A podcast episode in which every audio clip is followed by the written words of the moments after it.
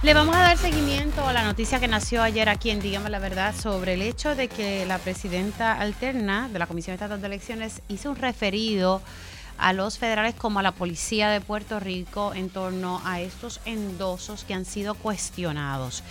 Formalmente hay dos querellas, de acuerdo a lo que ella me proveyó ayer, así que vamos a hablar sobre este caso. Y esta mañana Elmer Román hizo unas expresiones, también vamos a reproducir las mismas para ustedes.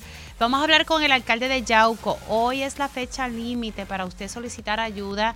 Eh, si se vio impactado por los terremotos del sur, vamos a hablar en profundidad sobre eso para que usted no pierda la oportunidad de recibir ayuda si fue eh, afectado por los temblores. También eh, vamos a hablar de unos eventos que se van a estar llevando a cabo, otros de recaudación de fondos y estaré conectando con mi panel de periodistas. Estamos pendientes a lo que ocurre en el tribunal de primera instancia aquí en San Juan sobre esta controversia de las mascarillas, si se puede entrar o no al hemiciclo. Eso se va, se está viendo en la sala del juez Anthony Cuevas hoy. Eh, y esto está relacionado a este recurso legal que sometió la representante de Proyecto Dignidad, Lizzie Burgo. Así que estaremos muy pendientes a, a ese tema. Comenzamos de manera formal la primera hora de Dígame la verdad. Con más de 20 años de experiencia en el periodismo, el periodismo ha dedicado su carrera a la búsqueda de la verdad. La verdad, la verdad. De frente al grano, con carácter entrevistará a las figuras más importantes de la noticia. Radio Isla presenta a la periodista Mili, Mili Méndez en Dígame la verdad. Muy buenos días Puerto Rico, bienvenidos a otra edición de Dígame la Verdad por Radio Isla 1320. Les saluda Mili Méndez y gracias por conectar. Ayer eh, surgió eh, el tema cuando estuve dialogando con la presidenta alterna eh, de la Comisión Estatal de Elecciones, dándole seguimiento a la investigación que se supone que estuviese haciendo la Comisión Estatal de Elecciones en torno a las querellas sometidas de manera formal. Han surgido muchas denuncias pero las querellas formales sometidas en torno a endosos que, eh, pues, que no fueron otorgados a, los aspirantes. Eh, primero surgió hacia el precandidato a la comisaría residente Elmer Román, después surgió uno el domingo contra eh, el precandidato, el senador William Villafañe, y ahí han seguido surgiendo denuncias, pero de manera formal, de acuerdo a lo que me dijo ayer la presidenta alterna, hay dos querellas. Eh, la que hizo la, la viuda del ex gobernador Rafael Hernández Colón, la licenciada López, esa ya se refirió tanto a los federales como a la policía de Puerto Rico. Y ayer se supone que en horas de la tarde se refiriera otra querella de un elector que dijo que él quería endosar a Elmer Román, pero no le aceptaban el endoso porque aparecía endosando al senador William Villafañe. Y, y, desde que hemos estado tocando este tema, muchas personas que me escriben, mira, mira, a mí me pasó esto, me pasó lo otro. Y yo lo que le digo es, pues mira, vaya a la Comisión Estatal de Elecciones y someta de manera formal una querella para que esto se investigue. Ya mismito vamos a reproducir eh, las expresiones de Elmer Román, quien ha estado eh, disponible para los medios en el día de hoy. Pero quiero también eh, iniciar la conversación eh, con una de las figuras que está, ah, no, no, sé si decir Ángel, que estás a cargo, pero que está ahí al frente de la campaña de Jennifer González. Tengo en línea telefónica al licenciado Ángel Cintrón. Buenos días, Ángel, ¿cómo estás? Buenos días, Emilia, un abrazo. Muy bien, gracias, papá Dios, aquí disponible para ti y para todo el pueblo que te escucha. Primero, una reacción en torno a, este referido a, los federales como a los estatales para investigar esta querella y se supone que ayer en horas de la tarde se hiciera el segundo referido de la segunda querella formal. Pues mira, Mili, yo con mucho respeto a la presidenta de la comisión, que la conozco muy livianamente, apenas me he reunido con ella un par de veces, no tengo el gusto de conocerla profundamente, pero me parece que fue muy prematuro, y eso lo digo con mucho respeto, pero con mucha claridad.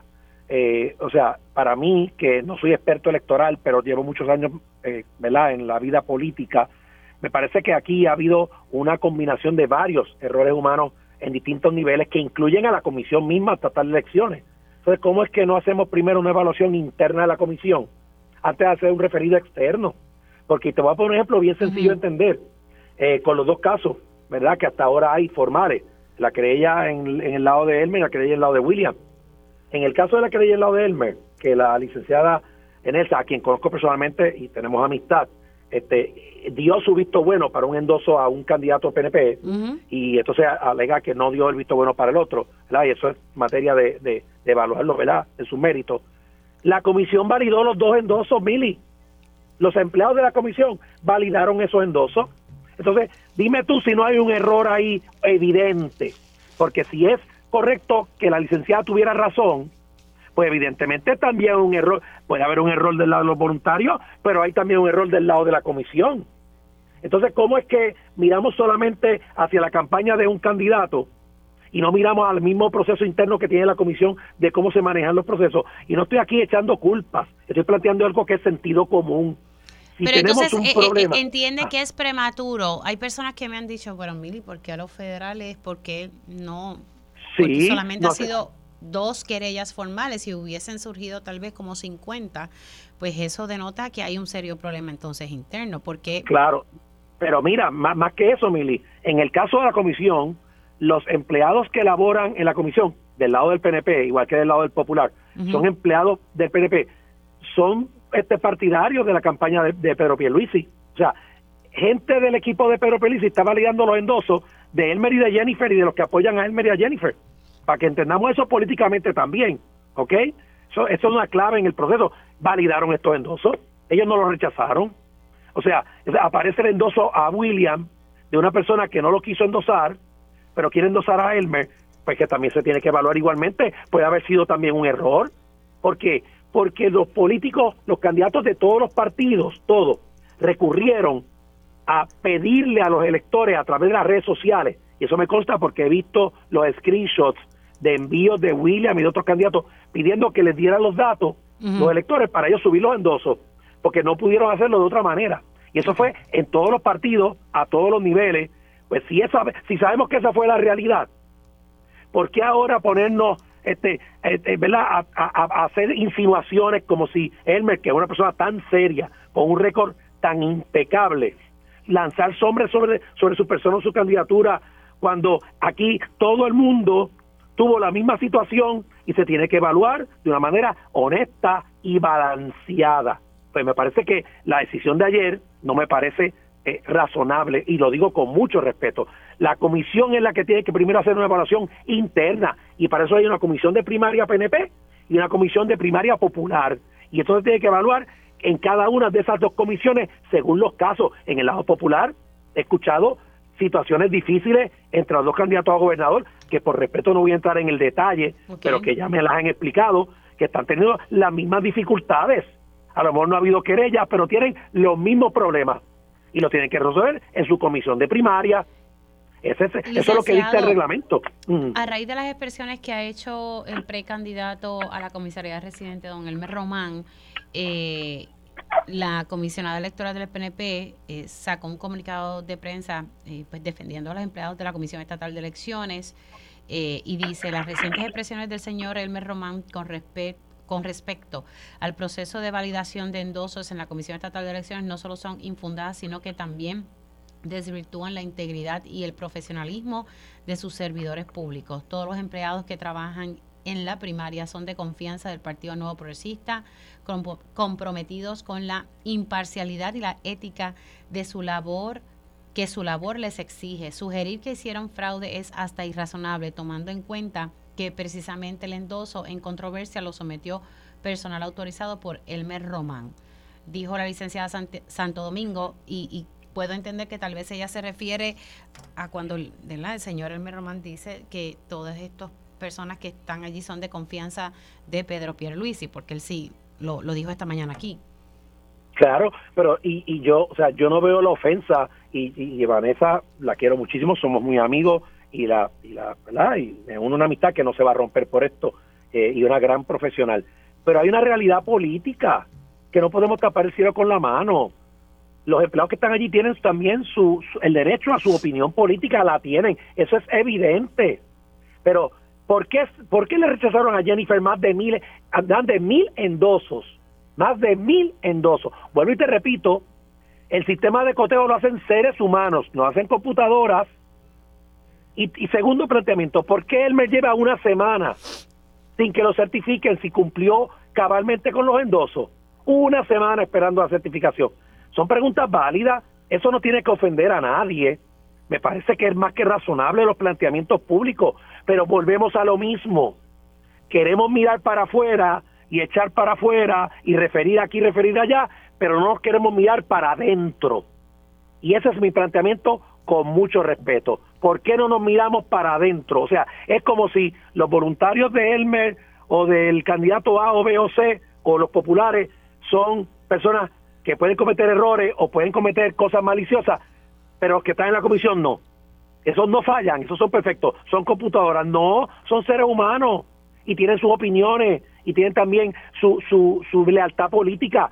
Eso todo el mundo lo entiende, eso no es malo, no es un pecado, es una realidad. Pero entonces usted lo que está tratando de plantear es que cuando usted dice que son seres humanos que pueden cometer errores, pero ahí en parte está cuestionando que sí hubo un cometor, se cometió un error por parte de los empleados de la Comisión Estatal de Elecciones. Pero vuelvo y te repito, aceptaron los dos endosos de Nelsa, los validaron, Mili.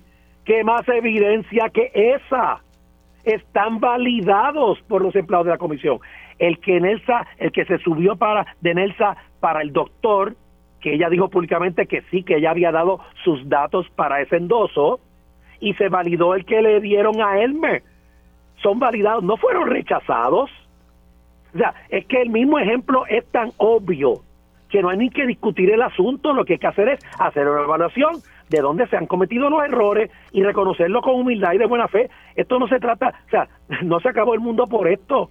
No estamos ofendiendo a nadie, no estamos cuestionando la dignidad ni la integridad de nadie. Puede haber errores humanos y se, se, resuelven, pero se ha creado una, esta tormenta innecesaria y por eso es que yo digo, ¿será que no quiere reconocer que puede haber errores o será que hay una intención política de, de presionar esto para afectar la candidatura del MES. No quisiera pensar que es eso, pero esta insistencia en no reconocer algo tan evidente que cualquier persona en la calle lo ve a simple vista. Porque, vuelvo y repito, si se reconocieron esos endosos y lo reconocieron en la comisión, bueno, pues parte del error o del problema no solo fueron los voluntarios afuera, son hay, hay una controversia innecesaria, licenciado. Claro, exacto, hay una controversia innecesaria. Es, ese es el bottom line de todo esto hay una controversia sacada totalmente de proporción. Y yo creo que esto es sencillo. Oiga, son personas que todos tienen sus méritos. William tiene sus méritos, Elmer tiene sus méritos, Jennifer los tiene, Pedro también los tiene, eh, eh, eh, Jesús Manuel los tiene, Zaragoza los tiene, los senadores, los representantes. Vayamos a las urnas con honestidad. El pueblo adjudica lo que el pueblo cree, porque esa es la democracia. Y de ahí seguimos adelante. Y en el PNP después del día 2, cuando Jennifer Dios mediante gane, nos unimos todos y echamos para adelante, porque Puerto Rico va por encima de todos nosotros. Puerto Rico es primero. Licenciado Ángel Sintrón, gracias por haber entrado unos minutitos aquí. Se me cuida. Un privilegio, papá. Dios los bendiga. Gracias, mil éxito para Lindo fin de semana. Ahí ustedes escucharon al licenciado Ángel Sintrón, quien, quien está frente a la campaña de Jennifer González. Eh, quiero darle el espacio y poder hablar con la comisionada electoral del Partido Nuevo Progresista, eh, la licenciada eh, Santo Domingo. Gracias por haber entrado unos minutitos. ¿Cómo está? ¿Cómo está? Muy buenos días a ti y a todos los radios escuchan. Creo que pudo haber escuchado un poco de lo que dijo el licenciado Ángel Cintrón. Él sostiene de que esto se ha sacado eh, fuera de proporción, que la controversia es innecesaria. Él sostiene, al igual que lo ha hecho el, el señor Elmer Román, de que aquí pudo haber surgido un error humano y, y, cuestiona si aquí hay una intención política. Licenciada.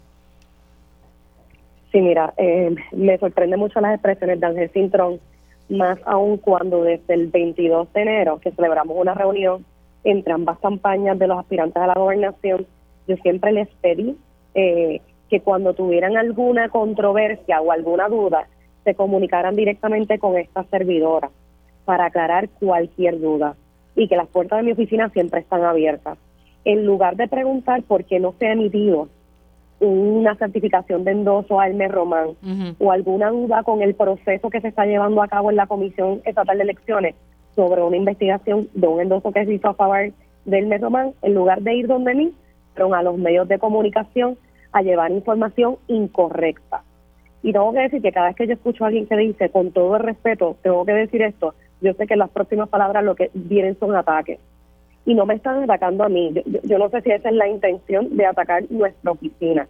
Aquí lo que están es mancillando la buena reputación de los empleados de la Comisión Estatal de Elecciones de Confianza del PNP que llevan más de 15 años haciendo este trabajo. Porque decir que son empleados de la campaña de Pedro Pierluisi es decir que la gente que está allí trabajando está parcializada. No son empleados de la campaña de Pedro Pierluisi. La campaña de Pedro Pierluisi lo que tiene son eh, apenas un año y estos son empleados que llevan allí muchos, muchos años de experiencia que ellos los conocen de nombre y apellido. No es gente que ellos desconocen quién están allí trabajando. No son, no son simpatizantes, no están parcializados, licenciada. Yo te puedo decir que hubo instrucciones específicas de mi oficina desde el momento que advinimos en conocimiento que había una primaria de que ninguno podía trabajar para recoger endosos, no podían firmar endosos, que no podían trabajar en ninguna campaña de ningún aspirante. Esas fueron las instrucciones que impartí en nuestra oficina para que todos estuviéramos claros y evitar controversias como las que hoy están haciendo de forma eh, incorrecta. ¿Por qué? Y lo más que me preocupa es que es que es que no, no les preocupa cómo concluye esta investigación, que obviamente yo no voy a comentar si validaron, si no validaron, qué contenían esos endosos, porque eso está bajo investigación. Y eso sería viciar el proceso y no sé si eso es lo que están buscando. Yo simplemente eh, estoy solicitando de la comisión que culmine la investigación. Bueno, pero la comisión, licenciada, disculpe que la interrumpa, pero ayer la presidenta me dijo aquí que de las dos querellas formales, que son las que se estaban investigando, que se que por lo menos de una de ellas, se supone que ayer en horas de la tarde se refiriera la, la otra, se, refirió al, al FBI y a la policía de Puerto Rico. Esa investigación de la Comisión Estatal de Elecciones sigue corriendo mientras se hizo este referido. Correcto, porque hay que hacer una No fue prematuro, es que el licenciado Hans Cintrón entiende que fue prematuro yo no voy a decir si fue prematuro o no, porque sería yo entrar en una apreciación de información que tuvo la presidenta antes y que yo no la tengo. ¿Qué vio la presidenta? Pues ella en su momento pues se expresará respecto, pero yo no voy a hacer expresiones. Bueno, ella claramente me dijo aquí, claramente me lo dijo aquí a, raíz de la pregunta que yo le la, la, pregunta fue la siguiente, ¿cómo va la investigación de los endosos? Y ella me trajo a colación de que fue referido a las autoridades. Yo le cuestioné a qué autoridades, me dijo a los federales, y a la Policía de Puerto Rico. E internamente se está conduciendo una investigación porque eso lo tiene que trabajar los CIPE, que es quien tiene control de esta plataforma, que es la de los endosos. Lo, ¿Por qué ella lo refirió al FBI? Los detalles yo no los tengo.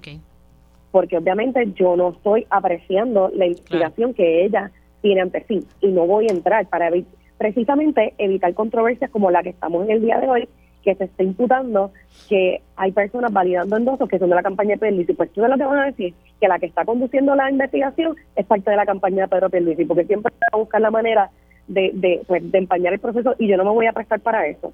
Aquí nosotros vamos a seguir haciendo nuestro trabajo y a mí lo que me sorprende es que muchas de estas personas que están haciendo estas imputaciones hoy saben que la estructura que más trabaja en el PNP es la estructura electoral y que saben que esos son la gente que se amanece y no duerme para hacer que los trabajos electorales salgan a tiempo y que se le cuenten los votos a todos nuestros candidatos. Eso sí es lo que me, preocupa, que se arroje lodo en lugar de buscar que se aclaren los procesos, porque el endoso en controversia no lo autorizó eh, inicialmente con la licenciada López Colón, un empleado de la comisión. Hicieron gente externa a la comisión autorizada por un aspirante que es ajeno a nuestra estructura. Sí, lo, lo que me está diciendo es que la persona que, que cogió ese endoso es una persona autorizada por, por el precandidato. La persona que recoge el endoso. el colector de endosos siempre tiene que ser tiene que ser autorizado en la plataforma del CIN por el aspirante. Y ese es el proceso. Y, y, es un proceso complicado porque tienes que entrar el nombre, el correo electrónico, que ese funcionario autorizado se acepte a ti y luego nuevamente entrar a la plataforma. O sea que tiene que hacer un proceso con el aspirante directamente. Claro, lo que dice Ángel no es un proceso en, torno a ese endoso, lo que dice Ángel Cintrón, y creo que usted lo, lo, pudo escuchar, que en el endoso de la licenciada Nelsa López, pues aceptaron el endoso que ella le dio a un aspirante del PNP, que ella sí lo reconoce, y también le aceptaron el, el endoso a Elmers. Eh, ahí es que entonces él está diciendo que pudo haber surgido un error humano. Mira, número uno, eso debe decir que un error en el ERE y que por eso se validaron estos endosos y que se buscó un plan B para que fuera el capital humano el que validara la firma, también eso es incorrecto. Eso es ir a una conferencia de prensa para dar información falsa. Eso es incorrecto. Número uno, el, ERO, el ERE no, es, no tiene que ver con el recogido de endosos. El proceso de validación de los endosos se hace en una plataforma distinta que se llama el 100. Y si los compañeros leen el reglamento, ven cómo es el proceso paso a paso. Y que no es un plan B que la validación de la firma sea en una oficina con personas. Ese es el estándar, ese es el proceso establecido y que siempre se han validado en las firmas. Licenciada, se, validan, para yo tenerlo claro, eh, la persona recoge el endoso, se firma allí en la tablecita, la validación lo hace, me dijo el, programa que es 100. En el programa, e, e, ese, ese endoso se hace en una plataforma que se llama el 100, 100 con S. Okay. Y cuando llega a la comisión, la comisión valida ese endoso, pero en ese momento el empleado que tienen está ante la computadora no puede ver a favor de quién es el endoso, mm. solamente ve las firmas. Así que volvemos, es incorrecto decir que hay un proceso parcializado a favor de unos aspirantes versus otros. También es incorrecto. Si los compañeros me hubiesen llamado a tener dudas sobre el proceso de validación, en aquel momento yo los llevaba al área de validación para que vieran el proceso. Pero tampoco lo hicieron. Y, y a mí lo que me sorprende es que a estas alturas estén haciendo esos señalamientos cuando estuvieron en mi oficina hace tres a cuatro semanas y nunca me levantaron estos issues. Nunca. Hasta hoy. Sí, que hubo una reunión. Lo que pasa es que como el, issue explotó. El, único que se comunicó con esta servidora fue el Román hace tres semanas y le di una orientación de cómo es recogido el endosos. Y le advertí de que los endosos se tienen que recoger frente al elector y que el elector tiene que firmarlo. Exacto. Okay. Ahora, por Porque último, es el proceso y eso es lo que establece el reglamento. Nada, usted descarta que aquí no hay ningún tipo de motivación política. De nuestra parte, jamás. Licenciada. Eh, veo que de otras partes, pues obviamente quieren hacer ver que la campaña de Pedro Pierluisi es la que administra la Comisión Estatal de Elecciones y eso no es correcto y es falso. Licenciada, ¿por qué todavía no se ha certificado al señor Román? Bueno, obviamente hay una investigación en curso relacionada a la colección de endosos. Yo estoy esperando que concluya o me rindan el informe forense de, eh, de términos de la plataforma para poder continuar con el próximo paso. Pero esa misma pregunta que hizo Ángel Cintrón en su programa, pudo haber levantado el teléfono y haberme llamado porque al sol de hoy, en la última semana, no hizo ese ejercicio. porque sí podemos hablar de otras cosas, por eso no me lo pregunto. Perfecto, pero entonces lo que falta es que se concluya ese informe forense. Correcto. Y pero cumplió con todos los endosos. Él cumplió con todos los endosos y eso y, eso es así y así surge la plataforma, porque de lo contrario hubiese sido excluido de, del, del proceso de, de la certificación de su candidatura y hubiese recibido la notificación. Licenciada, le quiero dar las gracias por haber entrado unos minutitos. Se me cuida. Lindo fin de semana. La orden. Que tenga lindo día. Igualmente para usted. La licenciada Vanessa Santo Domingo, comisionada electoral del Partido Nuevo Progresista. Bueno, ustedes ya escucharon las dos partes. El licenciado Ángel Cintrón expresándose eh, y, y, él dice, ¿por qué no, no nos miramos para adentro? refiriéndose a la Comisión Estatal de Elecciones, que pudo haber surgido un error humano sostiene la, la, Comisión Electoral del PNP explicando eh, que cuando se procesan estos endosos es el programa eh, un programa es 100 y que el empleado no ve a quién se endosa, así que ella descarta eh, que haya pues entonces sido un error humano y sostiene que no hay motivación política. Y destacó mucho porque entonces no se le llamó eh, directamente a ella si había dudas eh, en torno a todo lo que está pasando y a la certificación Delmer Román, que sí dice que cumplió con todos los endosos.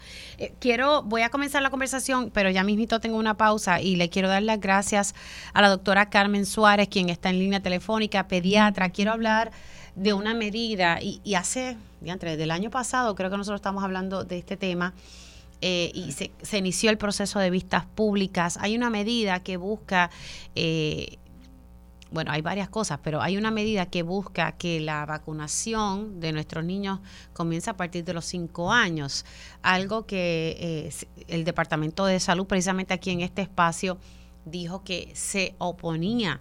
Así que vamos a hablar, tengo que hacer la pausa, pero al regreso, rapidito, comienzo la conversación con la pediatra, la doctora Carmen Suárez. Regresamos en breve. Dígame la verdad, las entrevistas más importantes de la noticia se escuchan aquí. Mantente conectado.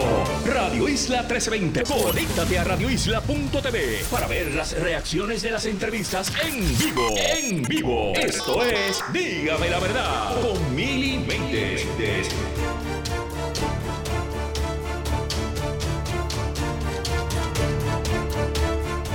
ya estamos de regreso aquí en Dígame la Verdad por Radio Isla 1320. Vamos a hablar de un proyecto. Estaba mirando desde cuándo nosotros estamos hablando del mismo. Y estamos hablando de este proyecto desde. Espérame a ver. Desde, desde diciembre. Desde diciembre. A mí me llegó el borrador del proyecto de la Cámara 1948, que entre otras cosas busca que se atrase la vacunación de nuestros niños, comenzando a partir de los 5 años. Ese mismo día aquí, la doctora Iris Cardona se opuso al mismo y, distintas figuras eh, preocupados eh, por, por esto. Y precisamente para dialogar eh, sobre esta preocupación tengo a la doctora Carmen Suárez, pediatra. Muy buenos días, gracias por conectar con nosotros. Saludos, buenos días a ti y a todos los que nos están escuchando. Su postura eh, sobre este proyecto eh, incluye varias cosas, pero a mí lo que me llamó la atención el, día que me lo enviaron fue eso, como que retrasar la vacunación de nuestros niños comenzando a partir de los cinco años eh, y también busca establecer unas exenciones a la vacunación y proteger los derechos parentales y la alegada libertad religiosa. Sí, ese proyecto, de hecho, eso es lo que pide. Nosotros los pediatras, en la gran mayoría, nos oponemos tenazmente a este proyecto, porque entendemos que el proyecto puede crear a largo plazo un problema de salud muy serio en nuestro país. La realidad es que hoy en día los padres que no quieren vacunar a sus hijos van a un abogado, buscan un affidavit o van a algo religioso y no los vacunan. O sea que el propósito ese de, de cambiar eh, la ley existente para para temperarnos a ese grupo pequeño de personas realmente no aplica. Número dos, en cuanto a retrasar la vacunación, es un gran disparate. ¿Por qué? Porque ciertas infecciones pueden causar daño severo o muerte a ciertas edades. Por ejemplo, el virus respiratorio sincitial puede matar a un recién nacido y a un viejito, pero por lo general a una persona de 15, 16 años que también le da, no le va a pasar nada. Por eso esa vacuna no se recomienda a los 15 o 16 años, sino se recomienda de hecho antes de que el niño nazca a través de la vacunación de la madre. Así que diferentes enfermedades pueden causar daño a diferente edad y retrasar las vacunas no hace sentido lógico alguno. Así que esa es nuestra postura, entendemos que es un error, entendemos que, que, el mero hecho de que este proyecto exista hace, crea duda en aquellos padres que, que tienen duda de la vacunación, cuando no debe ser así. ¿Cuáles son esas vacunas que son bien importantes y que se, se ponen eh, entre la, ¿verdad? Desde recién nacido hasta más o menos los cinco años. Todas, son muchísimas. Está la de difteria, tetanopertusis, está contra el polio, está contra hemófilos influenza B, está, contra neumococos, está contra hepatitis. Ahora hay recomendaciones contra RSV poniéndose a la madre y a los recién nacidos también. Eh, o sea que es, esos, esos primeros meses básicamente son esas vacunas. Luego, ¿verdad? Eh, al, al, año se, se ponen las de sarampión alemán común y paperas y varicela. Y así sucesivamente se repiten algunas dosis de refuerzo y entran vacunas nuevas, por ejemplo, contra meningitis o contra el virus de papiloma humano, ya en los niños más grandes. Así que cada edad tiene su razón de que la vacunación sea así y esto es basado en evidencia científica, médica y mundial. No es solamente de un país, ¿verdad? Es, es del mundo y estas son las recomendaciones oficiales. Sí, que no es, no es un mero capricho y ahora en varios estados de los Estados Unidos los casos de sarampión. Sí, hay brotes de sarampión que eso no lo veíamos desde tal vez el, un brote así de esta magnitud, no lo veíamos tal vez desde el 89 al 92, donde yo era residente de pediatría, precisamente en Nueva York, y donde vi morir muchísimos niños por MMR, pero nunca he visto morir un niño a consecuencia de la vacuna de MMR. Claro. Y esa es la data que los padres, yo, lo, yo les pido que busquen, ¿verdad? Que no es lo que dice alguien, el vecino, el personas que no, que realmente no, no están entrenados para, para lo que están hablando, con toda honestidad y con mucho respeto. Claro, y, y, si estamos hablando sobre el hecho de que, que, los padres tienen la última palabra en ese proceso de vacunación, ya hay opciones en este momento para esos padres que no creen en la vacunación y eso se respeta. Por eso, eh, yo tengo pacientes en mi oficina y de verdad no tengo ningún problema con ellos. Esos padres son locos conmigo, me siguen llevando a sus hijos, entienden mi posición y la discutimos en cada visita. Y hay mucho respeto, eh, ¿verdad?, eh, en conjunto, pero también ellos entienden que sus hijos no vacunados están protegidos más o menos por la protección que confiere que todos los demás a su alrededor estén vacunados, o sea, la de rebaño. Y si nosotros vamos a poner eso a riesgo, yo entiendo que, que sería el error, un error craso y estaríamos yendo 40, 50, 70 años atrás en nuestro desarrollo médico y nuestros avances. Todo esto está basado en data real. Sí, tan pronto yo me llegó esta eh, eh, el, borrador de la medida, inmediatamente la doctora Iris Cardona reaccionó y, y, estaba sumamente preocupada, preocupada. Y aquí esto lo sometió eh, la representante Sol Higgins, Johnny, Méndez. Así que aquí hay varios representantes. Burgos también está aquí y el representante Rivera Segarra. Así que no recuerdo si fue por petición, pero la realidad es que el proyecto está sometido y se está evaluando. Doctora, gracias por estar disponible, se me cuida mucho. Igualmente, un abrazo. Muchas, buen, buen fin de semana. Ay, por fin que es viernes, Señor. Alabado sea Dios. Desde ayer estoy rogando que llegue este día. Bueno, ayer precisamente en este espacio, por eso siempre tiene que estar conectado, que aquí surgen noticias. Ayer me entero a través de Ayuda Legal Puerto Rico que el, el programa Resurge. Hoy es la fecha límite para usted solicitar esa ayuda si se vio impactado por los temblores en el sur. Eh, y me parece importante, pues estuve hace un tiempito hablando con el alcalde de Yauco sobre este programa. Él vino aquí al estudio y quiero hablar con él. Tengo en línea telefónica Ángel Luis Torres, alcalde de Yauco, y también, buenos días, alcalde, ¿cómo está? Buenos días, Mili, gracias por la oportunidad de estar contigo. Y también le acompaña el licenciado Girao, él es el director del programa Consur, eh, que también nos puede ayudar a hablar un poco sobre este tema. Licenciado, buen día, ¿cómo está? Sí, gracias por la oportunidad de estar en tu programa. ¿Por casualidad usted no es de los girados de, de, Utuado o usted es de Yauco Yauco? no, de, de, Lare, criado, nacido y criado en Lare. ah, bueno, pero en el barrio de Ángeles Utuado es al ladito de Lare. Eso es así, viví eh, como tres años en el barrio Ángeles y jugué ah, pelota pues en sí. esos lares. Usted de los girados de, de Ángeles, pues Aunque diga que es de Lares, pero es de los de Ángeles. Nada, es que siempre los girados son de, de, de esa zona. Bueno, ya aparte de la nota calce. Hablemos un poquito, eh, alcalde. Ayer me enteraba entrevistando a la licenciada Ariana Godró de Ayuda Legal Puerto Rico que hoy, hoy vence eh, la fecha para que las personas soliciten en el programa Resurge. ¿Eso es correcto? Sí, está con nosotros el licenciado Girauela, que es el director ejecutivo. Él va a dar eh, datos específicos sobre lo que se ha estado trabajando. Al día de hoy hay sobre 800 casos sometidos bajo evaluación. Antes del cierre eh, él le va a dar todos los datos específicos sobre eh, lo que se estaba llevando a cabo bajo Consur y lo que nos resta en los meses que, están por delante. Licenciado. Pues muchas gracias nuevamente por la oportunidad. Déjame darte un, poquito de, la de, historia. ¿Dónde estamos? El programa comenzó operaciones en marzo del 2023, cuando firmamos el acuerdo con el Departamento de la Vivienda Estatal esto surge de una iniciativa de los alcaldes del sur, de los municipios de Ponce, Peñuelas, Guayanilla, Yauco, Lajas y Guánica, para trabajar directamente el proceso de recuperación de terremotos en el tema de vivienda, las pérdidas de vivienda. Había unas asignaciones de fondos del Departamento de la Vivienda Federal y el Congreso a Puerto Rico y mediante un acuerdo con el gobierno de Puerto Rico logramos que esos fondos fueran eh, puestos a la disposición del consorcio.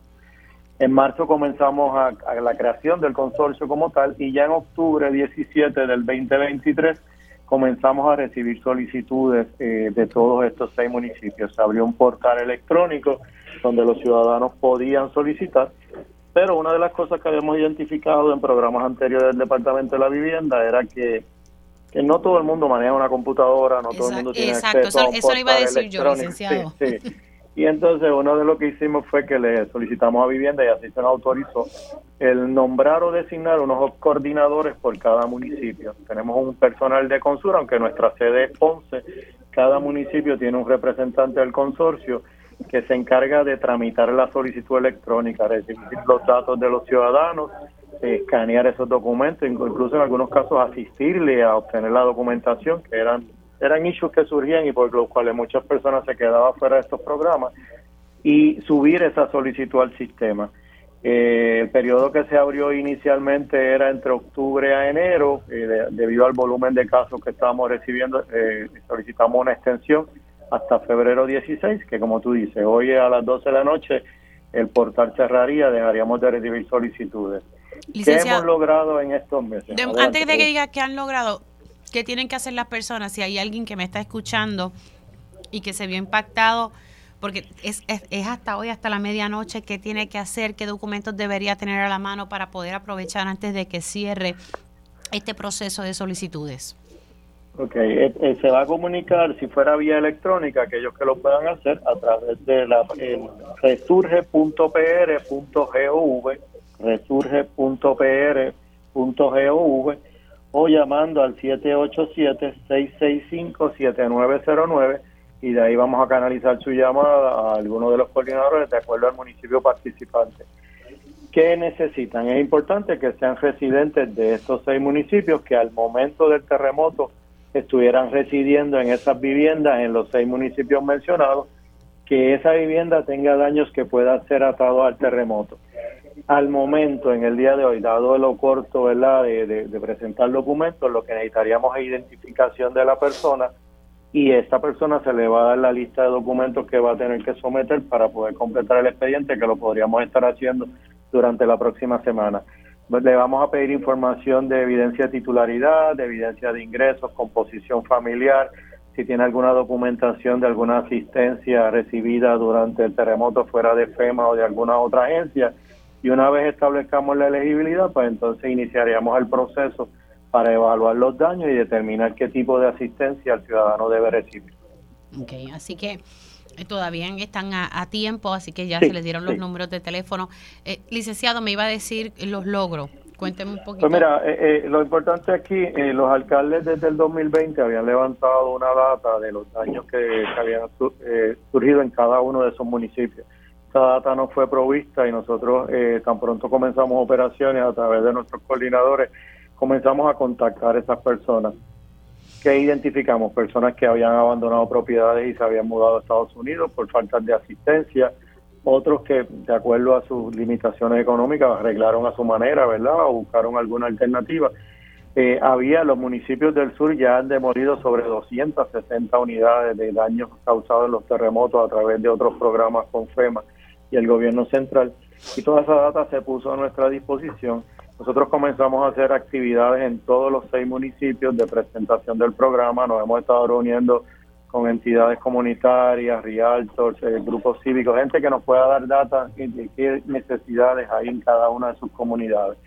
Al día de hoy hemos procesado, en el momento que estoy hablando con ustedes, 828 solicitudes de los seis municipios.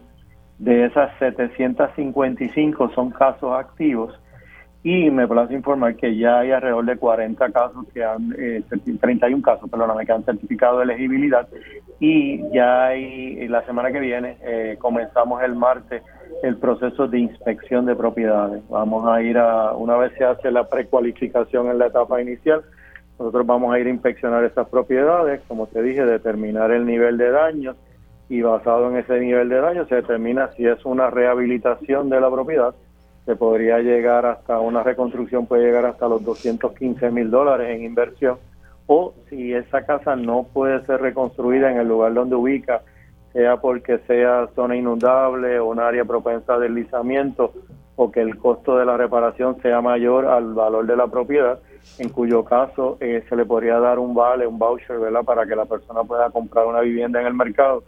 Esos vouchers podrían llegar hasta 200 mil dólares. Es importante señalar que todas estas propiedades van a tener una inversión adicional de alrededor de 30 mil dólares para instalarle placas solares e instalar cisternas con sistema de bombeo para que puedan tener agua potable en sus casas. Mm, o sea, que eso es adicional a los 200 mil del Eso voucher. es adicional, eso es correcto, eso es correcto. Interesante. Ahora, el reto con los vouchers, licenciado, y, y sé que tengo al alcalde, alcalde, si tiene que interrumpir, me avisa.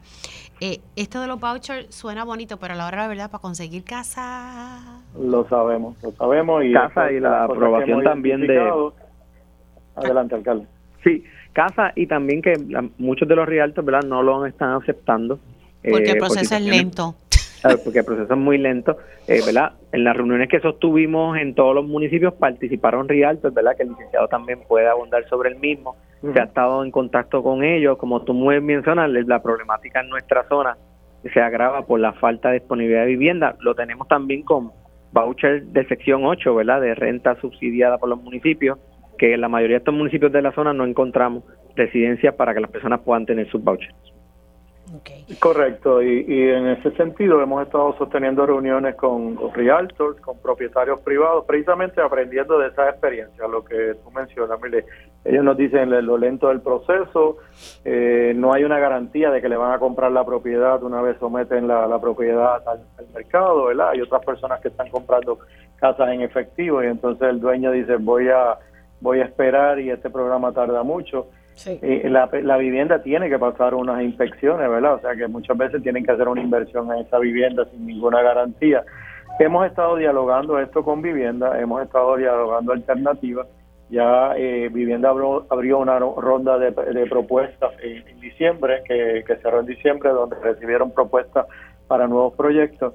Y nosotros en las próximas semanas vamos a tener una serie de talleres en Ponce para orientar potenciales desarrolladores o dueños de propiedades para ver cómo podemos cambiar.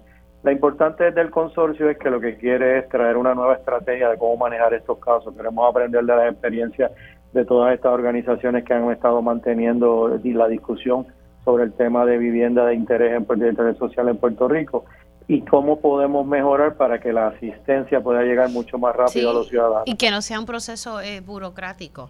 Correcto. O- Así que vamos a repetir nuevamente, ya me tengo que ir para la pausa, eh, pero vamos a repetirle a las personas la, la información de dónde eh, pueden entonces solicitar porque tienen hasta hoy. Es correcto. Eh, a, través del portal electrónico, repito, resurge.pr.gov, resurge.pr.gov, eh, por teléfono al 787-665-7909 o aquella persona que reside en cualquiera de estos municipios puede llegarse a las alcaldías de los municipios, preguntar por el funcionario del programa Resurge y allí le van a orientar sobre las actividades y los documentos que tiene que estar sometiendo. Muchas gracias. Alcalde, gracias por haber entrado. Algo final para, para ir cerrando ya. Mira, lo más importante es que esto es un paso de avanzada, pero no queremos que quede aquí, ¿verdad? Cuando hablamos de la situación de falta de vivienda en nuestro municipio, tenemos planes a través del Departamento de Vivienda de poder hacer un programa con fondos del estado de emergencia, ¿verdad? Que tiene la Junta de Supervisión Fiscal para adquirir viviendas que fueron abandonadas, que son estorbos públicos, arreglarlas y poderlas vender, ¿verdad? A un precio asequible para tanta gente que la necesita. Así que nuestra esperanza es que con Sur, con este paso ahora de Resurge, pueda abrirse a más oportunidades de vivienda para nuestros residentes de estos seis municipios. Bueno, gracias a ambos, al licenciado Girao y al alcalde de Yauco, Ángel Luis Torres. Gracias por la información, se me cuidan. Nosotros hacemos una pausa aquí en Dígame la Verdad y al regreso vamos a hablar eh, de, de, unas actividades que se van a estar llevando a cabo este fin de semana. Es viernes y todo el mundo está haciendo ya y planificando su agenda. Así que venimos con esa información al regreso.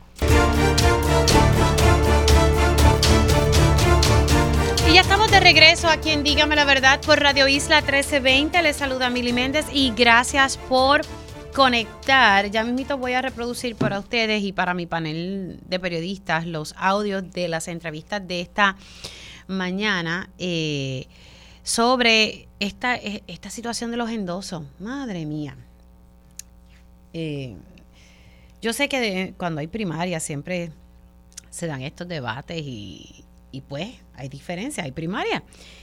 Pero, pero aquí se está cuestionando entonces la, la labor de empleados de la Comisión Estatal de Elecciones, que es lo que estaba defendiendo la licenciada Vanessa Santo Domingo. Eh, yo no sé cómo, yo espero, y digo espero porque pues, eh, que puedan unirse de aquí a junio, o sea, luego de las primarias, porque está fuerte la cosa.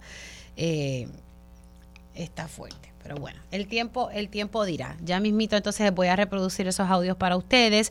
Y si usted tiene planes pues cool, ¿verdad? Pero si no tiene planes, hay muchas actividades que se van a estar llevando a cabo este fin de semana.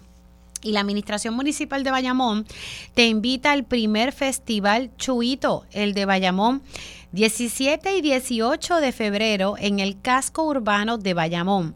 Disfruta de la música del Gran Combo, Giselle, Oscarito, atención, atención, La Secta, Límite 21 y Trovadores, entre otros.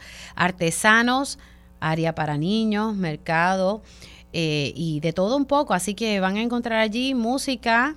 Eh, y, pues artesanía y de todo un poco y entretenimiento para los niños que cuando uno va a estos eventos siempre les gusta ir con la familia. Así que el primer festival Chuito, el de Bayamón, 17 y 18 de febrero en el casco urbano de Bayamón. Así que el municipio de Bayamón invita este evento para toda la familia en el fin de semana. Bueno, precisamente hablando de eventos en el fin de semana, conecto rapidito con Carlos Nazario y él nos va a estar hablando de un evento polifamiliar que se va a llevar a cabo precisamente entre el 18 y el 25 de febrero, porque también se celebra la Semana de la Policía. Saludos, eh, Nazario, ¿cómo está? Saludos, saludos Mili, a ti, a tu equipo de trabajo y a todo Puerto Rico. Bueno, cuénteme un poquito de este evento que se va a estar llevando a cabo con motivo a la celebración la próxima semana, la semana de, del policía. Eso es así, nosotros también vamos a estar eh, realizando varias actividades y también vamos a tener los caritos el, el próximo domingo 18. Eh, comienza esta semana de la policía, a Mili, el domingo con un acto ecuménico aquí eh, al lado del Irán Bison, en la Plaza de la Independencia esto es a las 9 de la mañana, posteriormente a las 10 vamos a tener un evento artístico para compartir con el pueblo, ¿verdad? El pueblo también es parte de estas festividades, vamos a tener Oscarito, como te menciono, vamos a tener a Pedro Brul, vamos a tener a, Alfred Coto, la banda de la policía, la banda del municipio de San Juan, vamos a tener la banda Tributo a Lito Roja, Norberto Vélez, Carla Marí y Carlos, Carlitos García. Nos van a estar acompañando ese grupo artístico y tenemos varias sorpresas. Mili, esto es gratuito, para el pueblo de Puerto Rico, para compartir con, la policía de Puerto Rico y va a haber refrigerios y, alimentos. Así que hay, una serie, estoy viendo aquí el programa y van a tener algo el domingo, el lunes tienen una premiación de valores, el martes la inauguración de la feria de seguridad y también va a haber un homenaje a los integrantes de, ¿verdad? Los policías caídos. El miércoles eh, también eh, van a estar honrando la labor Ah, mira, de los, de los caninos, eso es importante. El, el jueves tienen, jueves y viernes tienen otras actividades y hay un concierto entonces también de la banda del negociado de la policía para el 24 de El próximo sábado a la una de la tarde tenemos un concierto en Plaza Las Américas de la banda de la policía, un excelente grupo, eh, que además de la labor de policía que hacen eh, diariamente, también eh, tienen unas habilidades artísticas y van a estar presentándose el próximo sábado a la una de la tarde en Plaza Las Américas, que te menciono que durante la semana del 19 al 25 tenemos una feria de seguridad en Plaza Las Américas, donde vamos a estar haciendo demostraciones con los equipos que tenemos nosotros acá en el negociado, que va a haber charlas informativas de diferentes temas, ¿verdad?, de seguridad. Esto va a ser en Plaza Las Américas desde el día 19 hasta el 25, desde las 9 de la mañana en adelante. Así que ya tienen esa información eh, de los eventos que se van a estar llevando a cabo como parte de la Semana de la Policía. Comandante, gracias por haber conectado unos minutitos y felicidades en su semana. Igualmente, gracias, muchas gracias a nombre de todos los miembros del negociado de la Policía de Puerto Rico. Ya ustedes escucharon al comandante Carlos Nazario con esa información. Vamos a conectar ahora con el padre Enrique Camacho. Él es director ejecutivo de Caritas de Puerto Rico y están realizando, van a realizar su telemaratón para continuar la ayuda a miles de personas alrededor de todo Puerto Rico por amor a Caritas. Padre, ¿cómo está? ¿Cómo está, Mili? Una alegría de compartir contigo y con el, eh, tu radio oyente. Gracias a usted por conectar. ¿Cuándo se va a estar llevando a cabo este telemaratón, padre? Pues va a ser mañana, sábado 17 de febrero, de 9 de la mañana a 9 de la noche. Eh, vamos a estar eh, por el canal 13 eh, también por Radio Paz. Y también eh, tenemos eh, también una transmisión por por Guapa América.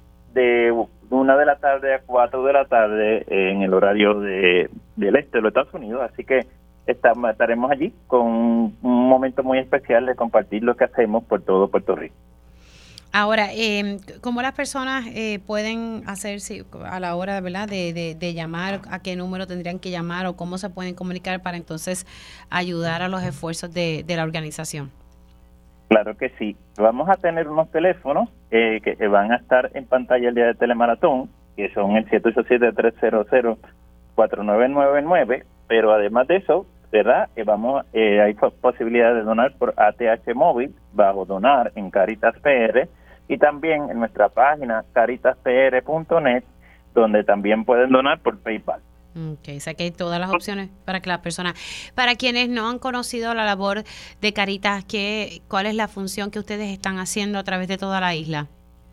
Bueno, una cosa importante, ¿verdad? Que a mí me gusta siempre resaltar que aunque somos una organización de base de fe católica, nosotros atendemos a toda quien lo necesite, no importa credo, religión, ¿verdad? Eh, o el lugar de origen. O sea, nosotros atendemos a quien lo necesite. Nosotros tenemos más de 22 programas donde cada, cada año pues eh, ayudamos a más de 40 mil personas durante el huracán María y los huracanes subsiguientes y terremotos. Ayudamos a más de 20 millones de dólares en, en ayudas para todos los damnificados en todo Puerto Rico. Nosotros tenemos alcance a los 78 municipios y tenemos también muchos proyectos, especialmente en los últimos años, dado la situación que está viviendo el país, de desarrollo humano integral, o sea, que implica eh, proyectos de microempresas, proyectos de agricultura, proyectos de finanzas, para ayudar a las personas que no se nos vayan y que se queden en Puerto Rico y que echen para adelante.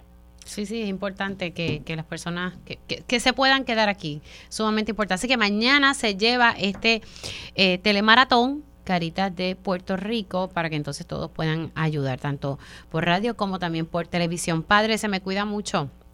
Igualmente, muchas bendiciones para usted y todos quienes sintonizan este programa. Muchas gracias, padre. Un lindo fin de semana y éxito mañana en este telemaratón.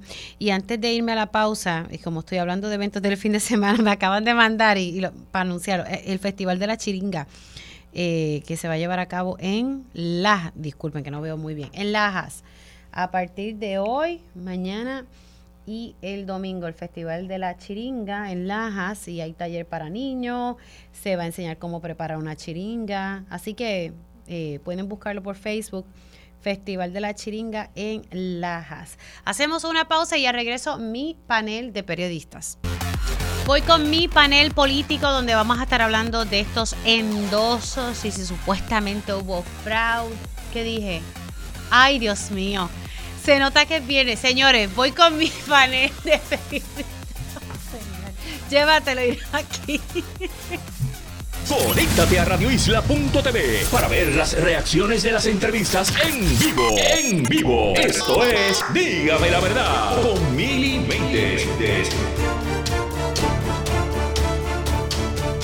Y oficialmente estamos comenzando la segunda hora de Dígame la verdad. Gracias por conectar. Si usted se perdió algún detalle de la primera hora de este espacio, sepa que puede conectar a través de radioisla.tv a la versión podcast de este programa o puede buscar también su plataforma de podcast favorito. No hay excusa para no conectar. Si usted no le dio break de escucharlo, pues mire, eh, busque esa versión de podcast. Precisamente aquí en este espacio eh, y en Radio Isla 1320 eh, nacen muchas de las noticias que ustedes luego escuchan en otros medios. Ayer precisamente nació aquí el hecho de que la presidenta alterna de la Comisión Estatal de Elecciones nos decía que había referido una de las querellas eh, que recibió la Comisión Estatal de Elecciones en torno a endosos eh, no concedidos, no quiero decir endosos fraudulentos, pero esa es la, denuncia que se está haciendo. Y me adelantaba ayer que solamente tenía dos querellas, que solamente tenía dos querellas ante la Comisión Estatal de Elecciones. Precisamente vamos a escuchar lo que me dijo ayer la presidenta alterna de la Comisión Estatal de Elecciones cuando me adelantaba aquí que hizo un referido de uno de estas querellas, de una de estas querellas al FBI y a la policía. Sí, actualmente tengo que informar que lo que se han referido en la Comisión Estatal de Elecciones en este tema han sido dos querellas formales sobre endosos eh, no consentidos por el endosante. La misma, la primera ya fue referida a las autoridades concernientes eh, la que se recibió el día de ayer, de igual manera la vamos a estar refiriendo. Eh, precisamente también ayer, en horas de la tarde, estuvimos reunidos con el FBI, eh, con sus principales asesores en cuanto a, esto, a este tipo de situación. esta servidora estuvo reunida con su equipo de trabajo, también vino el supervisor del FBI, el señor Joseph González, y con su equipo, ¿verdad? Eh, eh, eh, atendiendo este asunto, no vamos, ¿verdad? Como siempre hemos dicho, todo aquel endoso que venga de manera fraudulenta o que no haya sido consentido por el elector, lo vamos a investigar. No solamente los temas de endoso, sino todo aquello relacionado a la elección, al evento electoral, que la comisión advenga en conocimiento, va a ser referido a las autoridades para que tengan el, el, el, el proceso que requiere así eh, la ley con relación a ella. Vamos a escuchar también cuando nuevamente le, le, preguntó eh, cuál fue el endoso referido y esto fue lo que me contestó la, la presidenta alterna de la Comisión Estatal de Elecciones. Se refirió a la Policía de Puerto Rico y eh, a través se refirió a la Policía de Puerto Rico al, al centro de al, de investigaciones de la policía y al FBI. Ok, o sea que esa querella, y esa querella es la viuda de del ex gobernador Rafael Hernández Colón. Correcto, la, esa primera querella que recibimos fue la primera querella formal y fue la de la licenciada López, okay, viuda de Hernández Colón. Ok, y se supone que en horas de la tarde de ayer se, se hiciera el referido de la querella que hizo un elector eh, y Metro reseñó ese detalle. Este elector dijo, oye, yo quería endosar a Elmer Román, pero no me aceptaron el endoso porque que yo había endosado al senador William Villafañe. Eh, así que esa es la segunda querella formal y se me adelantó ayer también que eso se había se iba a estar refiriendo en horas de la tarde al FBI como a la Policía de Puerto Rico mientras corre eh, la investigación de la Comisión Estatal eh, de Elecciones en curso. Pero ¿qué piensa el licenciado Ángel Centrón sobre ese referido eh, lo tuve esta mañana aquí y esto fue lo que me contestó respecto al referido a los federales. Pues mira, Mili, yo con mucho respeto a la presidenta de la comisión, que la conozco muy livianamente, apenas me he reunido con ella un par de veces, no tengo el gusto de conocerla profundamente, pero me parece que fue muy prematuro, y eso lo digo con mucho respeto, pero con mucha claridad. Eh, o sea, para mí, que no soy experto electoral, pero llevo muchos años eh, ¿verdad? en la vida política, me parece que aquí ha habido una combinación de varios errores humanos en distintos niveles que incluyen a la comisión misma estatal de elecciones. Entonces, ¿cómo es que no hacemos primero una evaluación interna de la comisión antes de hacer un referido externo? Porque te voy a poner un ejemplo bien sencillo de entender, eh, con los dos casos, ¿verdad? Que hasta ahora hay formales, la querella en, en el lado de Elmer y la querella en el lado de William. En el caso de la querella en lado de Elmer, que la licenciada Enelsa, a quien conozco personalmente y tenemos amistad, este dio su visto bueno para un endoso a un candidato PNP y entonces alega que no dio el visto bueno para el otro, y eso es materia de, de, evaluarlo, ¿verdad?, en su mérito. La comisión validó los dos endosos, Mili. Los empleados de la comisión validaron esos endosos. Entonces, dime tú si no hay un error ahí evidente. Bueno, eso es lo que dijo Ángel Cintrón en torno a ese a ese. Estoy poniendo estos audios porque quiero que mi, mi panel de periodistas pues tenga todo el contexto de los temas que, vamos a estar dialogando. Eh, también Ángel Cintrón, vamos a, vamos a escuchar primero lo que dijo Elmer Román. Eh, y que provocó que la comisionada electoral del Partido No Progresista reaccionara. Vamos a escuchar qué fue lo que dijo Elmer Román aquí en Pegados en la mañana.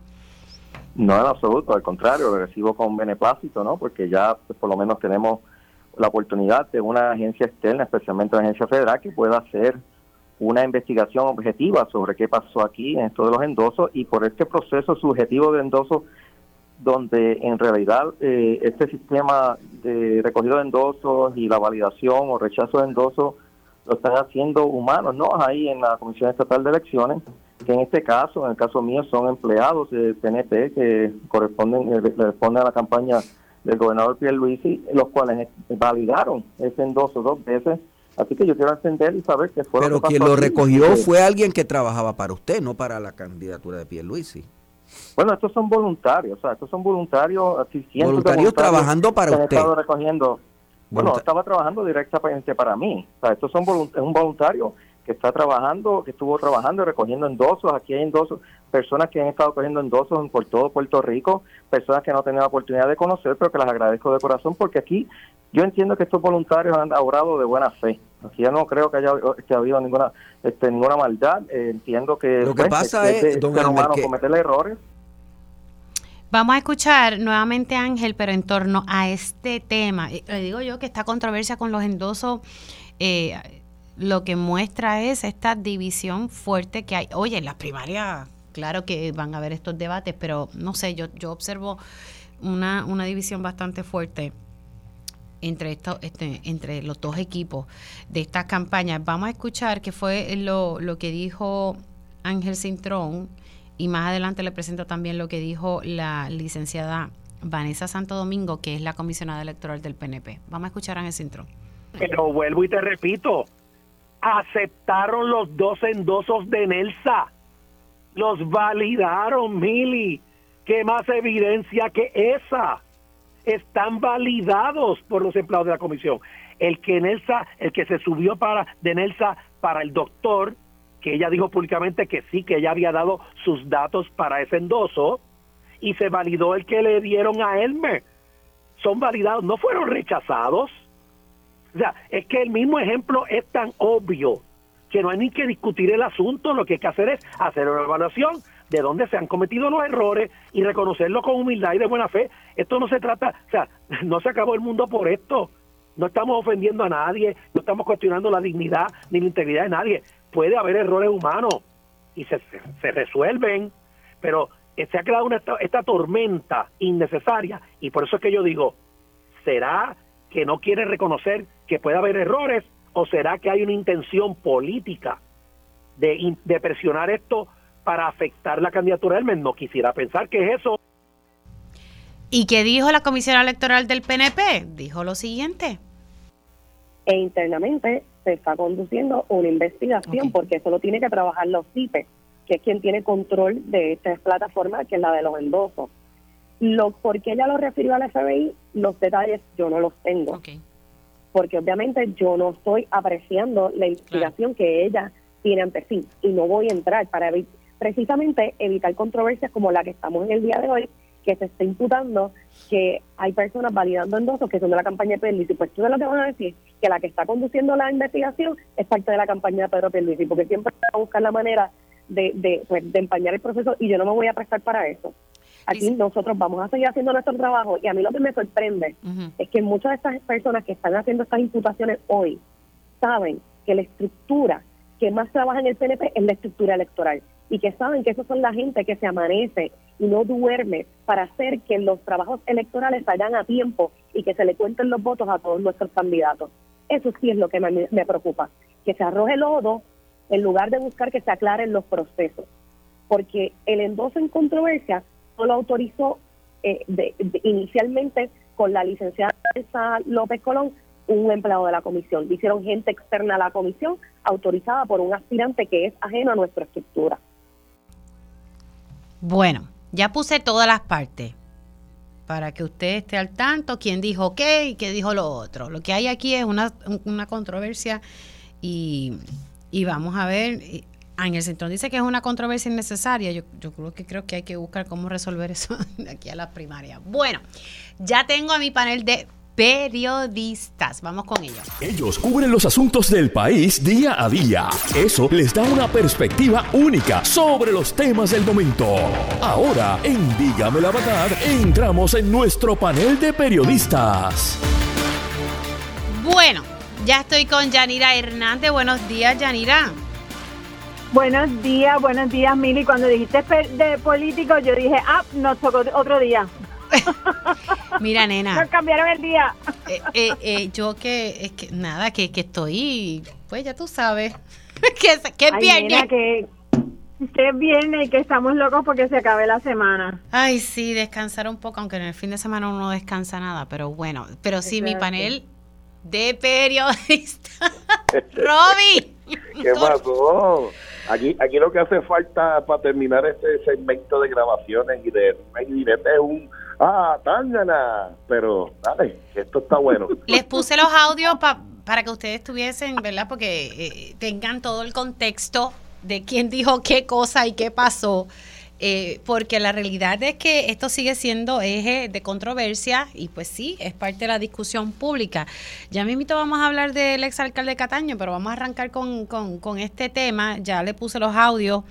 Aquí yo noto una división eh, bastante fuerte en, en, las primarias y, y y Robbie, que uno ha, cubierto estos temas por tantos años, siempre hay diferencias, pero la verdad es que yo noto aquí que, no sé, me da como un sexto, el sexto sentido me dice que esta gente está pero bien, bien, bien dividida y, y, y, y alguien me pone por aquí que en el Crazy Glue los va a unir después de junio. Eso me mandaron aquí. Eso, eso quizás es lo más preocupante, Mili. Yo creo que eh, coincido contigo. La división que se está viendo eh, en este en este proceso primarista es eh, bien marcada y es una es más que una lucha normal dentro de dentro de un dentro de rivales en dentro del mismo partido político, ¿no? y usualmente el PNP después de las primarias se, reagrupa y, sale hacia adelante, pero tal vez esta vez pues pueda ser un poco más difícil porque porque cuando se hieren eh, susceptibilidades profundamente pues es más difícil eh, zanjar esas heridas. A mí me gustaría eh, comentarte, Mili, que yo creo, difiero de el, del amigo eh, Ángel. Eh, Ángel, Ángel Cintrón, porque a mí me parece que la investigación, si, se, si es realizada por la policía y por el FBI, está bien, porque es un ente independiente del sistema de la Comisión Estatal de Elecciones y la decisión que ellos, lo, lo que ellos entiendan que encuentren, eh, pues se ve como, como algo más objetivo. Eh, y también tengo que decir que yo creo que aquí muy probablemente no es que ha habido una instrucción a nivel institucional, porque si no veríamos muchos más casos de los que estamos viendo y solamente hemos, hemos podido detectar dos, aunque hay eh, informes de que son ah, de que hay algunos otros, pero oficialmente solamente se han reportado dos. Claro, que, que han sido eh, querellas eh, sometidas, juramentadas. Exacto. Así que, eh, eh, pues, rumores siempre hay, pero lo importante es aquello que tú puedes eh, evidenciar, ¿no?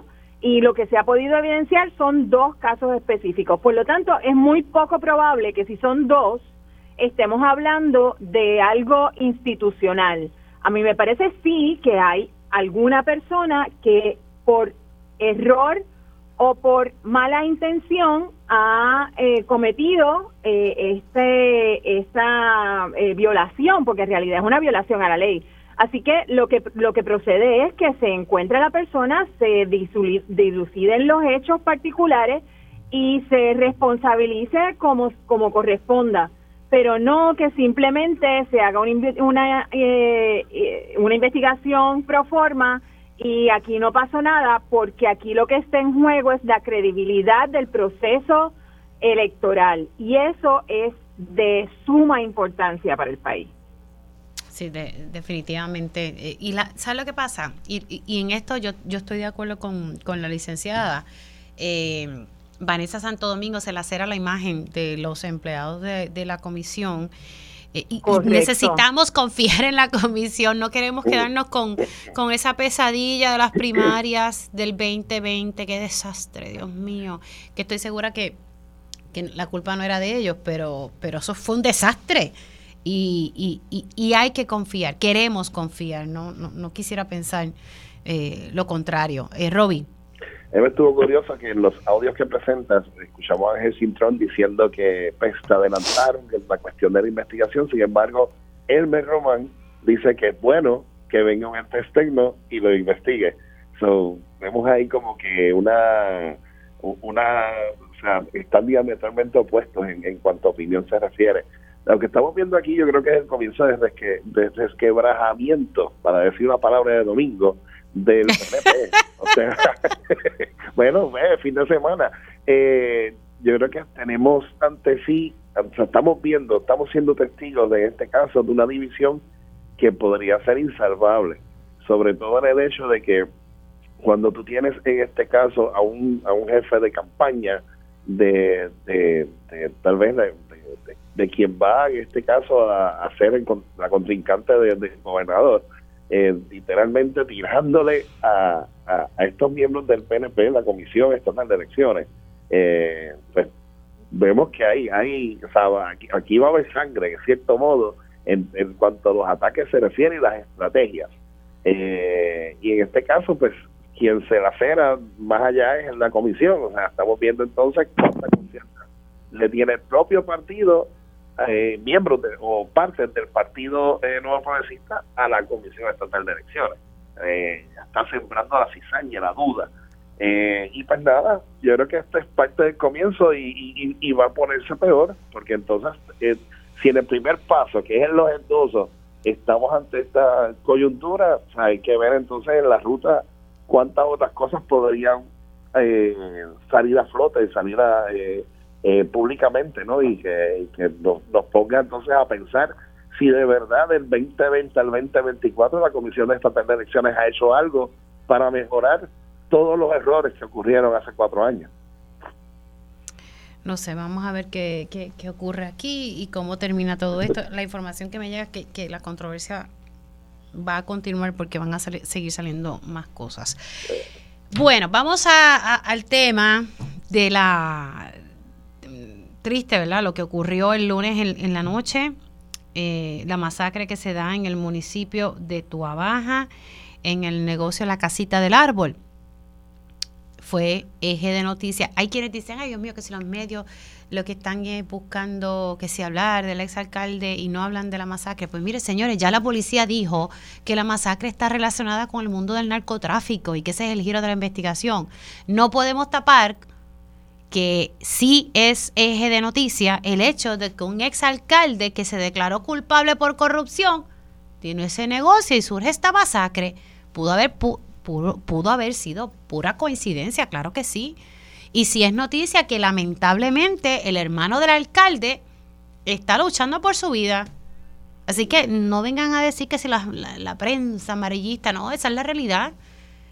Al exalcalde de Cataño Félix Delgado lo van, va a haber una sentencia eh, el próximo mes, a mediados de mes.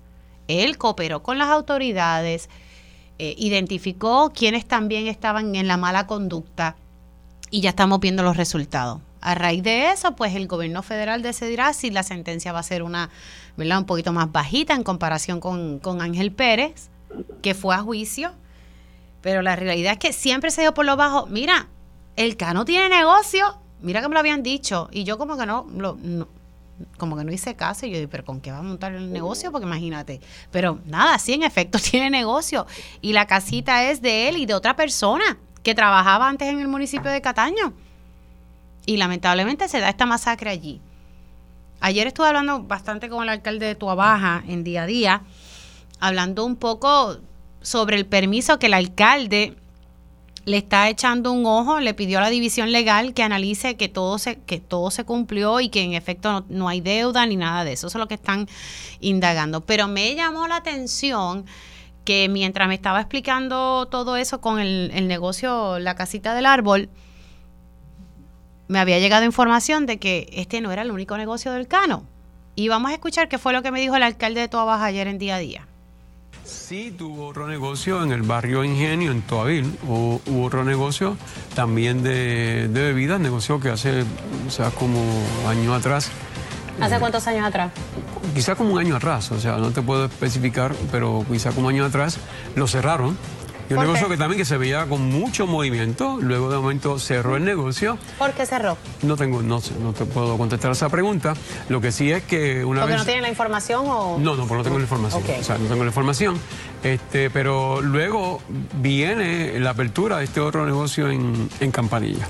Así que en un momento dado tuvo otro negocio en Toabaja que fue cerrado, que no se tiene la información de por qué fue cerrado. El primer negocio que luego cerró tenía también los permisos al día. Eh, sí, eso es correcto. Bueno, los permisos estaban al día. Esto fue en el barrio Ingenio, según me explicó ayer el alcalde. Así que el Cano sí, pues tiene sus negocios y son, son eh, me estaba explicando el alcalde que son barritas, eh, barras, y usted escuchó en el audio que él dice que tenía bastante movimiento y, y él utiliza eso porque me estaba explicando que en la casita del árbol, me dijo, ese negocio siempre ha existido, antes estaba bastante tranquilito y, luego de que eh, Félix Delgado y el otro socio, Carlos López, asumieron la administración del mismo, estaba más movidito. Ese fue el término que, que me utilizó el alcalde de Tuabaja. Voy a una pausa y regreso con mi panel de periodistas sobre este tema. Y estamos de regreso aquí en Dígame la Verdad por Radio Isla 1320. Voy con mi panel de periodistas sobre el tema de, esta masacre que, que ocurrió en Toabaja. Lamentablemente fallecieron cinco personas, otras están heridas. Entre los heridos está el hermano del, alcal- del exalcalde de Cataño, Félix Elcano Delgado, quien será sentenciado en el foro federal en marzo, luego de colaborar con las autoridades federales sobre un esquema de corrupción, soborno, extorsión, eh, y que el alcalde co, es codueño de, del, del negocio donde se llevó a cabo la masacre, la casita del árbol, él aparece como, eh, por lo menos según está registrado, el señor Carlos López González y Félix Delgado Montalvo. Eh, y, pues así es como aparece en documentos. Y luego la el abogado del, del pasado alcalde, cuando el alcalde tuvo que ir a la a Bayamón a hablar con la policía en calidad de testigo, pues así lo, lo, confirmó su, su abogado. Eh, nada, comienzo en este turno con Robbie y luego voy con Yanira. Ok, eh, hay que dejar claro dos cosas. Una, que, que aunque se, la policía pues aduce esta situación, a esta masacre al narcotráfico, solo una de las personas, de las víctimas fatales, en este caso cinco personas que fallecieron, solo una tenía récord criminal, el resto fueron víctimas inocentes. Eso hay que dejarlo bien claro, que no es que mataron a una ganga ni nada por el estilo, por el contrario. Y yo creo que eso... Sí, pero que la, que la investigación eh, tiene que ver con una represalia entre pandillas de narcotráfico. Lamentablemente hubo personas que perdieron la vida que no tenían nada que ver y murió el hermano del, del del- de la persona que estaban buscando, Maco. Exactamente, pero que eso me lleva al punto número dos, porque yo creo que, que a veces eh, pues se nos cuestiona como prensa de que por qué nosotros tenemos que indagar sobre otros asuntos que no necesariamente tiene que ver con el asesinato, pues en parte tiene que ver con eso. Incluso un- uno de los que fallecieron, un militar, era un militar activo que estaba allí eh, en el lugar, en el momento, como dicen, le llaman el momento equivocado. Pero yo creo que es importante que nosotros, en, en nuestro rol eh, como prensa, eh, busquemos todos los ángulos. Y este es uno de los ángulos, y yo creo que es importante el hecho de ver cómo, cómo esta persona, este exalcalde de Cataño, no es que no se le dé una oportunidad de que haga negocio, es el hecho de que es una persona, primero que es convicta y segundo que todavía no está en espera de, la sentencia. Y según tengo entendido, en estos casos, a las personas que están, que, han sido, o sea, que en este caso se declaran culpables y que tienen eh, sentencias pendientes, se les hace muchísimas restricciones por parte de, de, la entidad federal. Y en este caso hay que ver cómo es posible que, en este caso un exalcalde o pero una persona convicta que está en espera de, de, que se le dé una sentencia te haya tenido esta esta libertad tan grande de, hasta tener este tipo de negocios dos veces eh, y de y de pues o sea incluso se le, se habla de de posible eh, envolvimiento de él en, en, en, las líneas del bajo mundo, eso son cosas que se comentan. Pero en el caso, eh, de hecho, es el hecho de pues, como, como en este caso, pues las entidades tanto locales, municipales o de departamento de Hacienda, etcétera, hayan aprobado en este caso, por ejemplo, el que él pudiese tener eh, ese tipo de negocio, o sea, sea, sea el negocio que sea, pensando en las, restricciones que generalmente se le hacen a personas que han tenido esta situación de ser eh, convictos y de que se le en, espera de sentencia. Eso, eso, son cosas que levantan dudas y es justo que la prensa indague al respecto, porque muchas veces al indagar se encuentran otros asuntos que pueden entonces eh, tal vez revelar eh, otros temas y otros esquemas, otras situaciones y es justo que, que, la prensa indague. Eh, no es que le busquemos las cinco patas al gato, es que estamos buscando, pues a veces hay que mirar hacia los lados en vez de hacia frente todo el tiempo. Eh, en el caso de, en este caso, pues da casualidades que en el, mismo día de la sentencia de del eh, exalcalde de Guaynabo, Ángel Pérez, que le, le dieron una sentencia pues, de cinco años, tres meses de cárcel, ocurre en la noche esta situación ocurre en este caso con, con, con la persona, eh, en este caso, que, que fue quien, quien, quien puso eh, este asunto de nieve, ¿no? Todos estos asuntos de corrupción que se están viendo en otros casos, como el de Tata Charbonnier y en el caso de, Ángel Pérez y Oscar Santa María. Eh, así que nada, pues, son, son situaciones hay que ver, hay que ver finalmente cuánto podría eh, ¿cuán, envuelto puede estar esa situación el alcalde? Se citó incluso, se, se su auto fue eh, llevado para, para, para estudiarlo, ¿no? Porque en este caso como... Sí, fue, uno de los autos ocupados, eh, Allí había vehículos que eran de, de, la, tristemente de las víctimas o personas heridas y lo que se presume es que ese vehículo lo estaba usando su, su, su hermano. Eh, y, el, y el exalcalde estaba allí al momento de ocurrir esta masacre. Importante ese detalle porque por eso fue que lo citaron en calidad de testigo. Exactamente. Y, y por eso por eso es que es importante evaluar en este asunto el, el, el, el envolvimiento en este caso de Félix Encaro Delgado en ese negocio en particular, porque en ese negocio ocurrió esta masacre. Y aunque haya sido por situaciones de droga, pero hay que mirar siempre más allá y yo creo que eso es parte de nuestra labor como periodista. Nada, en este caso le dejo la batuta a mi compañera Yanira Claro, y si no indagamos también eh, somos malos porque no indagamos. Exacto. Yanira. Yo creo que no nos tiene que preocupar eh, la, la crítica de si por qué indagamos y si indagamos o no. Es nuestra responsabilidad y punto. Eh, y al que no le guste, pues que se coma un dulce. Este, la realidad es que el, el Cano Delgado es un convicto federal eh, que está en espera de sentencia, que está libre bajo fianza y que debería, por su propio bien, mantenerse al margen de cualquier actividad delictiva o de posible eh, eh, acción delictiva. Eh, cuando uno tiene un negocio como el que él tiene, eh, pues se expone sobre todo en, en, en, en cuando uno tiene una barra de bebidas, pues, pues se expone porque uno no puede controlar realmente quién entra y quién sale. Eh, ni cuáles son los pasos de la gente con la que con la que se relaciona o con la que está allí eh, y sabemos que vivimos en una sociedad donde el, la violencia y la drogadicción y el, narcotráfico pues campea por las calles. Así que por su propio bien él debió haberse mantenido alejado de cualquier actividad que pudiera relacionarse con algo delictivo.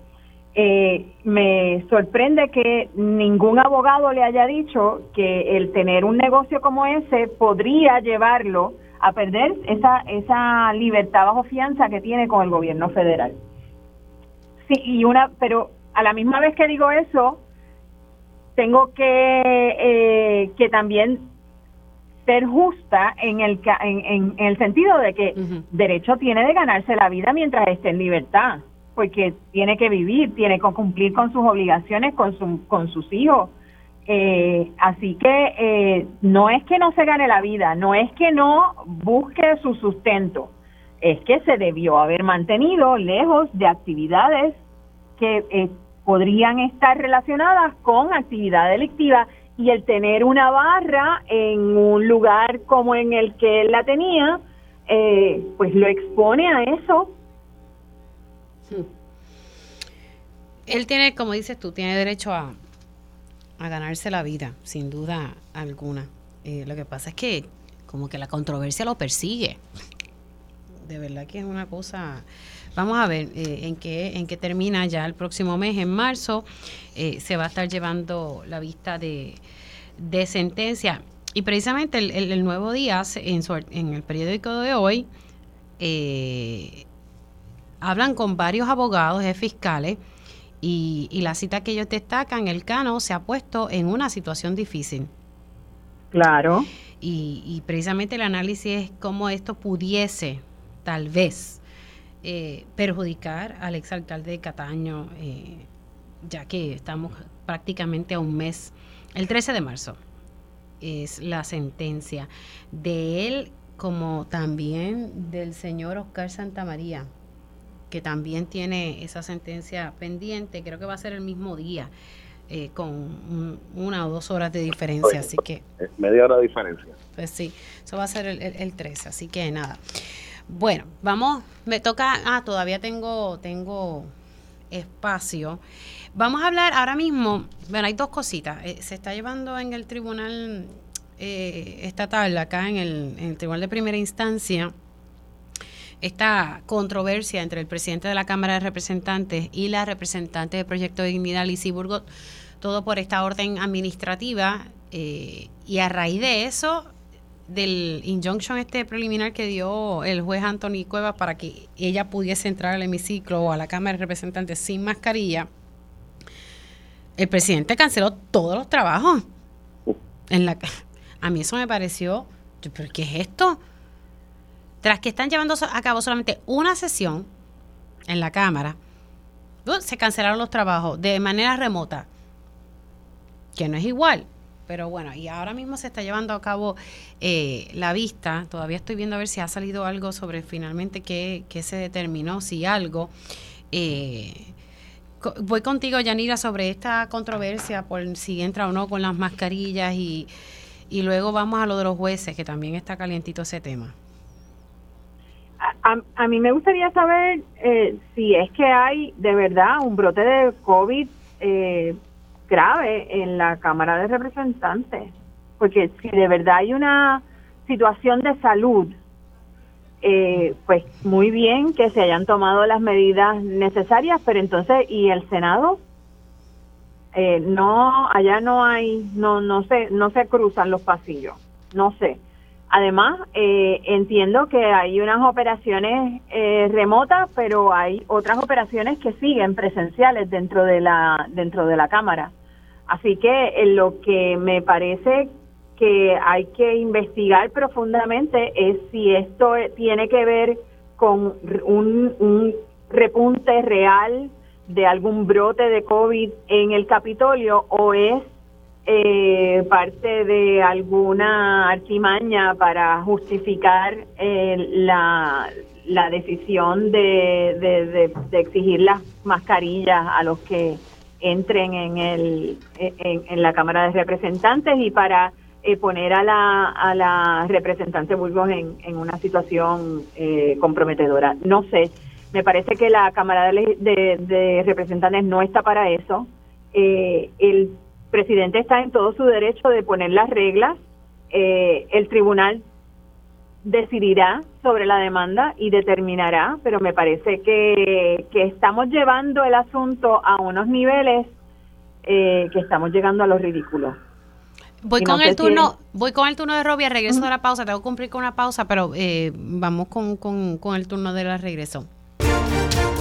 Y ya estamos de regreso aquí en Dígame la Verdad por Radio Isla 1320. Sigo con mi panel de periodistas integrado por Yanira Hernández y Roby Cortés. Estábamos hablando sobre, precisamente hay una vista en el Tribunal de Primera Instancia de San Juan, eh, donde el juez Anthony Cueva va, va a ver en sus méritos el recurso legal que sometió la representante de Proyecto de Dignidad, Lizy Burgos, sobre el hecho de que en la Cámara de Representantes hay una orden administrativa exigiendo el uso de mascarilla ante el hecho de que se dieron más o menos unos 14 casos de COVID en la Cámara de Representantes. Y, se le había adelantado, eh, no fue una decisión final, pero se el tribunal había eh, determinado de que la, representante podría entrar a la Cámara sin la mascarilla. Acto seguido, el presidente de la Cámara canceló los trabajos en la Cámara y que se iba a hacer lo que se pudiera vía remoto. No sé si va a ser el mes completo de febrero, pero bueno, se cancelaron los trabajos. Pero te llega hasta el 24. Ay, Dios mío, te digo yo. Nada, que en la Cámara no se está haciendo nada en este momento. Esa es la realidad. Me imagino que allí hay eh, personal que estará tratando de hacer su trabajo, pero vía remoto siempre es bastante cuesta arriba. Eh, Robbie, es tu turno, precisamente en este tema. Mm, eh, precisamente hace casi dos semanas y pico fue que regresaron del FITUR de ella de Madrid. Eh, así que, pues, no sé, a lo mejor alguien se pudo haber contagiado y tengan esa situación y no quieran decir nada. Pero más bien el hecho es que vemos eh, cómo esto yo creo que también, también tiene que ver con una medición de poderes. Eh, en este caso, eh, una legisladora que, que, pues, que se negó a seguir las órdenes estrictas del jefe y el jefe dijo, ah, sí, pues no hay problema, cierro todo. Eh, obviamente a costa del pueblo, porque el pueblo es el que termina entonces sin legislación eh, en una sesión que estamos viendo que ha sido completamente inútil, está, está asemejándose cada vez más al Congreso de Estados Unidos, eh, en que no, están radicando, o sea, no están creando medidas que, que puedan ayudar al pueblo, pero pues, pero nada, le seguimos, le siguen el juego y le dicen como que pues vamos a hacerlo todo remoto y al final del día, ¿quién tiene la razón? Pues habrá que ver entonces, el tribunal le dio la razón a, a, la representante Burgos, en este caso, pues no sé, ¿qué, ustedes, qué ustedes opinan? ¿Ustedes llevarían en este caso la situación de las mascarillas a, a, este punto de literalmente cancelar todo porque una sola persona decidió no usar mascarilla? Cuando ya conocemos todo lo, lo, lo que sucedió con el COVID, pero vamos, ya estamos hace, hace cuatro años que salimos del encierro ya y tenemos que ver cómo, cómo la, cosa evoluciona. Bueno, pues vamos a, vamos a ver en qué termina, en qué termina esto. Estoy esperando a ver si, si hasta ahora no he visto nada así en los medios sobre qué ha pasado en, en la sala del juez Anthony Cueva que está viendo este caso en sus méritos. No, hasta ahora no, he visto más nada. Pero precisamente nos quedamos con el tema de los tribunales.